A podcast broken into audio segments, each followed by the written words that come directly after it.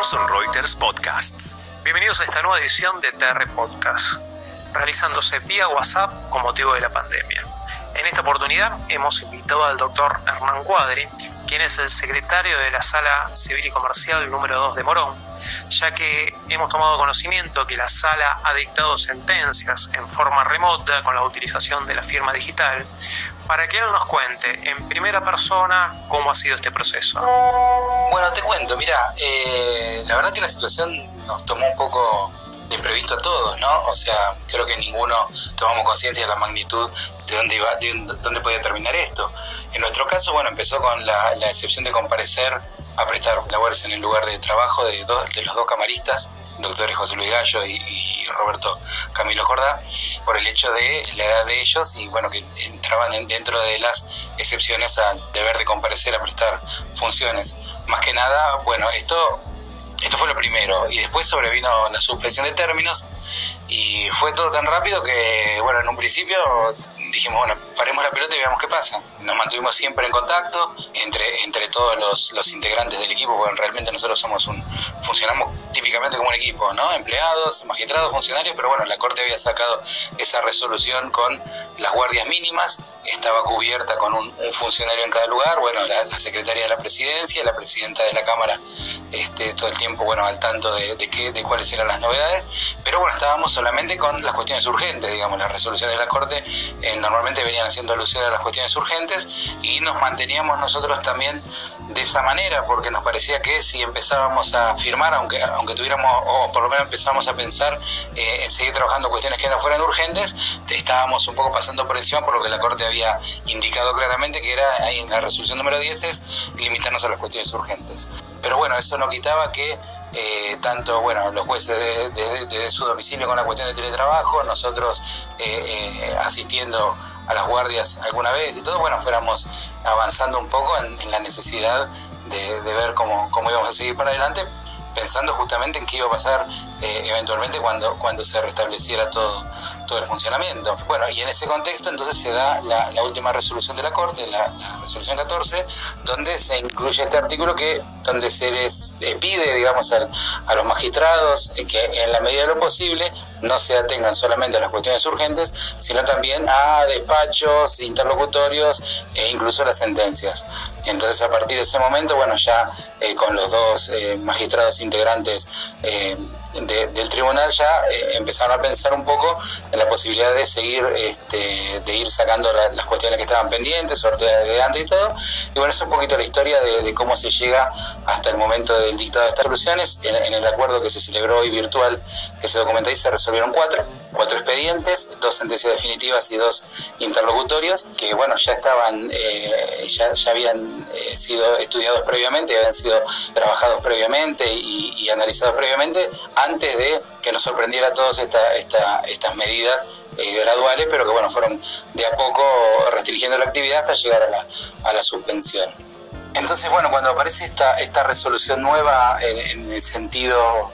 de, bueno, de, ir reanudando la actividad procesal en la medida de lo posible con las cuestiones que estaban pendientes de antes, se empieza, se empieza a analizar por parte de, de los titulares de las vocalías de la, de la sala segunda nuestra, qué posibilidad o qué curso de acción seguir. Y bueno, después de, algún intercambio de ideas y, de cada uno poner eh, la mejor voluntad de su parte. Acá hago un, alto para marcar una circunstancia que me parece que, es, es relevante tenerla en cuenta cuando se habla de derecho y tecnología. Generalmente se dice que las personas eh, de, más edad y todo son un poco reacias a la tecnología. Bueno, marco que ambos camaristas estaban eximidos de comparecer por cuestiones de edad, así que bueno, ya se dan cuenta en qué franja etaria nos movemos y realmente la, predisposición fue la mejor en el sentido de decir, bueno, aprovechemos las tecnologías que tenemos a nuestra disposición. Nosotros todavía no habíamos pensado en la posibilidad de pasar a firmar dichas resoluciones, digamos, se sigan suscribiendo de manera hológrafa, pero bueno, frente a la situación de pandemia y frente a esta situación social y frente a la necesidad de que, de que las cuestiones sigan funcionando dentro de lo posible, se toma este curso de acción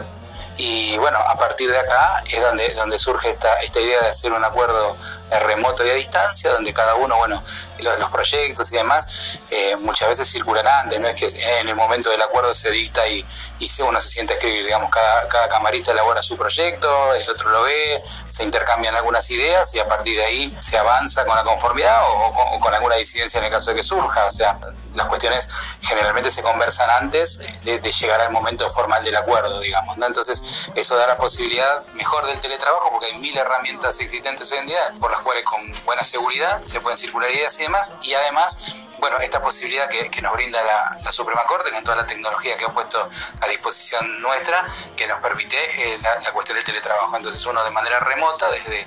su domicilio, puede acceder a, la computadora eh, o, o a su usuario del sistema y a partir de ahí ver lo que está trabajado, lo que eh, avanzar en ese sentido. Con todo esto a la vista y siendo que además eh, ambos jueces ya tenían su certificado de firma digital, se llega a esta conclusión, entonces hoy se hace el acuerdo de manera, de manera remota y ellos firman de manera remota, digitalmente, eh, con, los tokens que están puestos en, las computadoras de la sala. Ellos, cada uno de ellos inserta su firma y, y yo después, bueno, firmo lo que se llama el antemí, digamos, en, las resoluciones de cámara, y de esa manera llegan al, dictado de estas sentencias que salen el día de la fecha. Eh, la idea es, bueno, mantener estos mecanismos de trabajo en las semanas venideras. Eh, una aclaración muy buena que pusieron que se hiciera al final es que los términos están suspendidos, con lo cual esto no implica reanudar términos, implica dictar la resolución y cuando se reanuden los términos, bueno, surgían las posibilidades de que las partes las recurran, plantear una aclaratoria, plantear un recurso extraordinario ante la Corte si fuera el caso y demás. Entonces, bueno, pero sí la aclaración se hizo, siguiendo dos aclaraciones. La primera en el encabezado de por qué se estaba celebrando este, eh, o sea, cuál es, cuál es el mecanismo de trabajo para poner eh, las pautas en claro y sobre el final advertir a las partes que esto no implica una reanudación de término para que no piensen que están obligadas a venir con recurso extraordinario en la medida en que, si quieren recurrir, obviamente, en la medida en que eh, la Corte tiene los términos suspendidos por las distintas resoluciones que se fueron prolongando. Ahora cuando se venza, bueno, la suspensión de términos, si, si no vuelve a, prolongarse, eh, empezarán, a, empezarán a correr. De hecho, eh, una vez que, los jueces dictaron la sentencia, la registramos una una copia simple y ya hoy mismo cursamos las notificaciones también con la aclaración de que esto no implicaba poner los términos a correr. Las notificaciones las, las, dispusimos electrónicamente, tal cual como está previsto en, la resolución número 10 y bueno, se avanzó en ese sentido y bueno, llegamos, llegamos entonces a, empezar a, sacar algunas resoluciones y lo que está previsto para la semana que viene, los acuerdos en cámara son los martes y jueves, por lo menos en la, Cámara de Morón. Para el martes que viene ya hay bastante trabajo preparado para, para seguir saliendo y, bueno, la idea es seguir el mismo curso de acción, que creemos que se ajusta perfectamente a lo que dijo la Corte, se ajusta perfectamente a las previsiones del Código Civil Comercial, porque ellos tienen firma digital y se ajusta fundamentalmente a las exigencias de la hora, que son la posibilidad de mantener el servicio de justicia, ya no solo para las cuestiones urgentes, sino para todas las cuestiones pendientes y seguir avanzando en ese sentido. También sabemos que se está utilizando el teletrabajo y el dictado de sentencias remotas en otras jurisdicciones y en otras instancias, ¿verdad? Sí, a propósito de ver el fallo, hoy eh, tuvimos noticia de que hay iniciativas similares, seguramente serán más de las que de las que nosotros tengamos tengamos noticia tan cierta. Sé de, que en, alguna cámara, creo que de San Martín, se estuvo, se estuvo trabajando, creo que en la Cámara Contencioso Administrativo se estuvo trabajando alguna cuestión de manera similar y en el Departamento Judicial Trenquelauquen también sé, sé que se ha trabajado con esta modalidad. No olvidemos que en Trenquelauquen, bueno, está eh, el doctor Toribio Sosa que ha sido un pionero en toda la cuestión del teletrabajo y la implementación de tecnologías en la justicia de la provincia de Buenos Aires, ¿no? Así que sí, sé que ahí también estuvieron haciéndolo, seguramente habrá otros que de los cuales no, no nos hemos enterado porque realmente la resolución de la Corte fue muy reciente y no, no, no, no, no estuvimos indagando qué se estaba haciendo en cada lugar o no, sí, seguramente habrá, habrá muchas iniciativas similares que, que, se estén llevando a cabo, porque realmente el, estado de cosas en la provincia de Buenos Aires a nivel tecnológico, si bien tiene sus memores, como, como siempre sucede en las cosas, es realmente avanzado. Si lo comparamos con el Poder Judicial de la Nación, en provincia de Buenos Aires tenemos firma digital de los jueces, tenemos sistema de presentaciones electrónicas desde antes de la pandemia, sistema de notificaciones, ahora el trabajo remoto que de manera muy muy ágil eh, la, Suprema Corte se lo implementar dándonos a los usuarios, permitiéndonos trabajar a funcionarios, magistrados y empleados también en condiciones de, seguridad en nuestro domicilio eh, y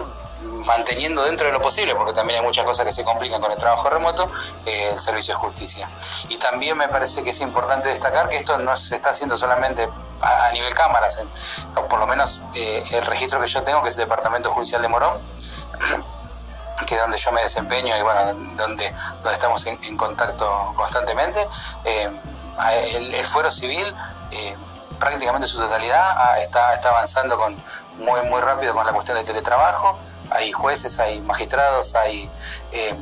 hay empleados, hay funcionarios que ya tienen sus, sus usuarios para trabajo remoto, están trabajando de su domicilio, con la prevención de, bueno, qué pasa con las cuestiones de mero trámite, porque si uno está dando un traslado ahora puede tornarse confuso si tiene que contestarse o no. Ahí hoy hablaba con, un, con, uno de los magistrados de primera instancia y me dice, bueno,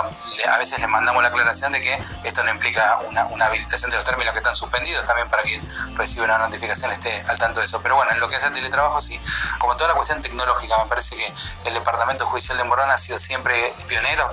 podemos desconocer iniciativas como por ejemplo Caso Azul, como muchos otros departamentos judiciales donde La Matanza también con el doctor Sohaner, Mercedes con Cherubini. Hay, hay muchas iniciativas que se han llevado a cabo tecnológicas que han avanzado muchísimo. Y dentro de esas iniciativas, bueno, el Departamento Judicial Morón ha sido pionero y de hecho ahora también está transitando por el mismo lugar. Eh, estuve hablando con muchos jueces civiles, con,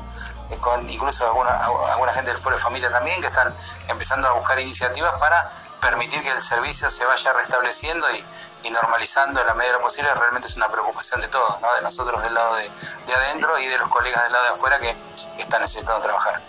Así que bueno, es más o menos lo que, lo que, lo que tengo para contarte hoy. Creo que bueno, estamos contentos de haber podido tomar esta iniciativa y creo que de esta manera estamos poniendo el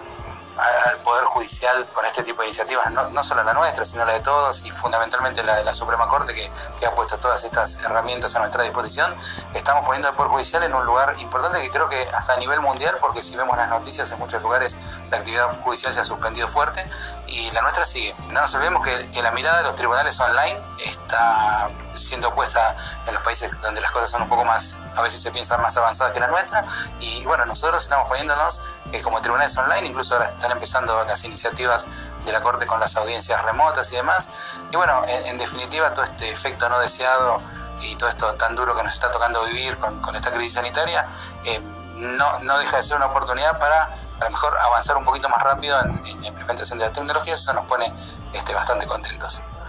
Así bueno, les agradezco eh, en nombre mío, en nombre de todo el equipo de trabajo que, es la Sala 2 y especialmente de, los dos magistrados de la, de la Cámara, que son este, los, doctores José Luis Gallo y Roberto Jordá. Es lo que pudimos hacer y ya la semana, la semana siguiente y las demás seguirán teniendo noticias de nuestro, de nuestro trabajo online. Muchas gracias.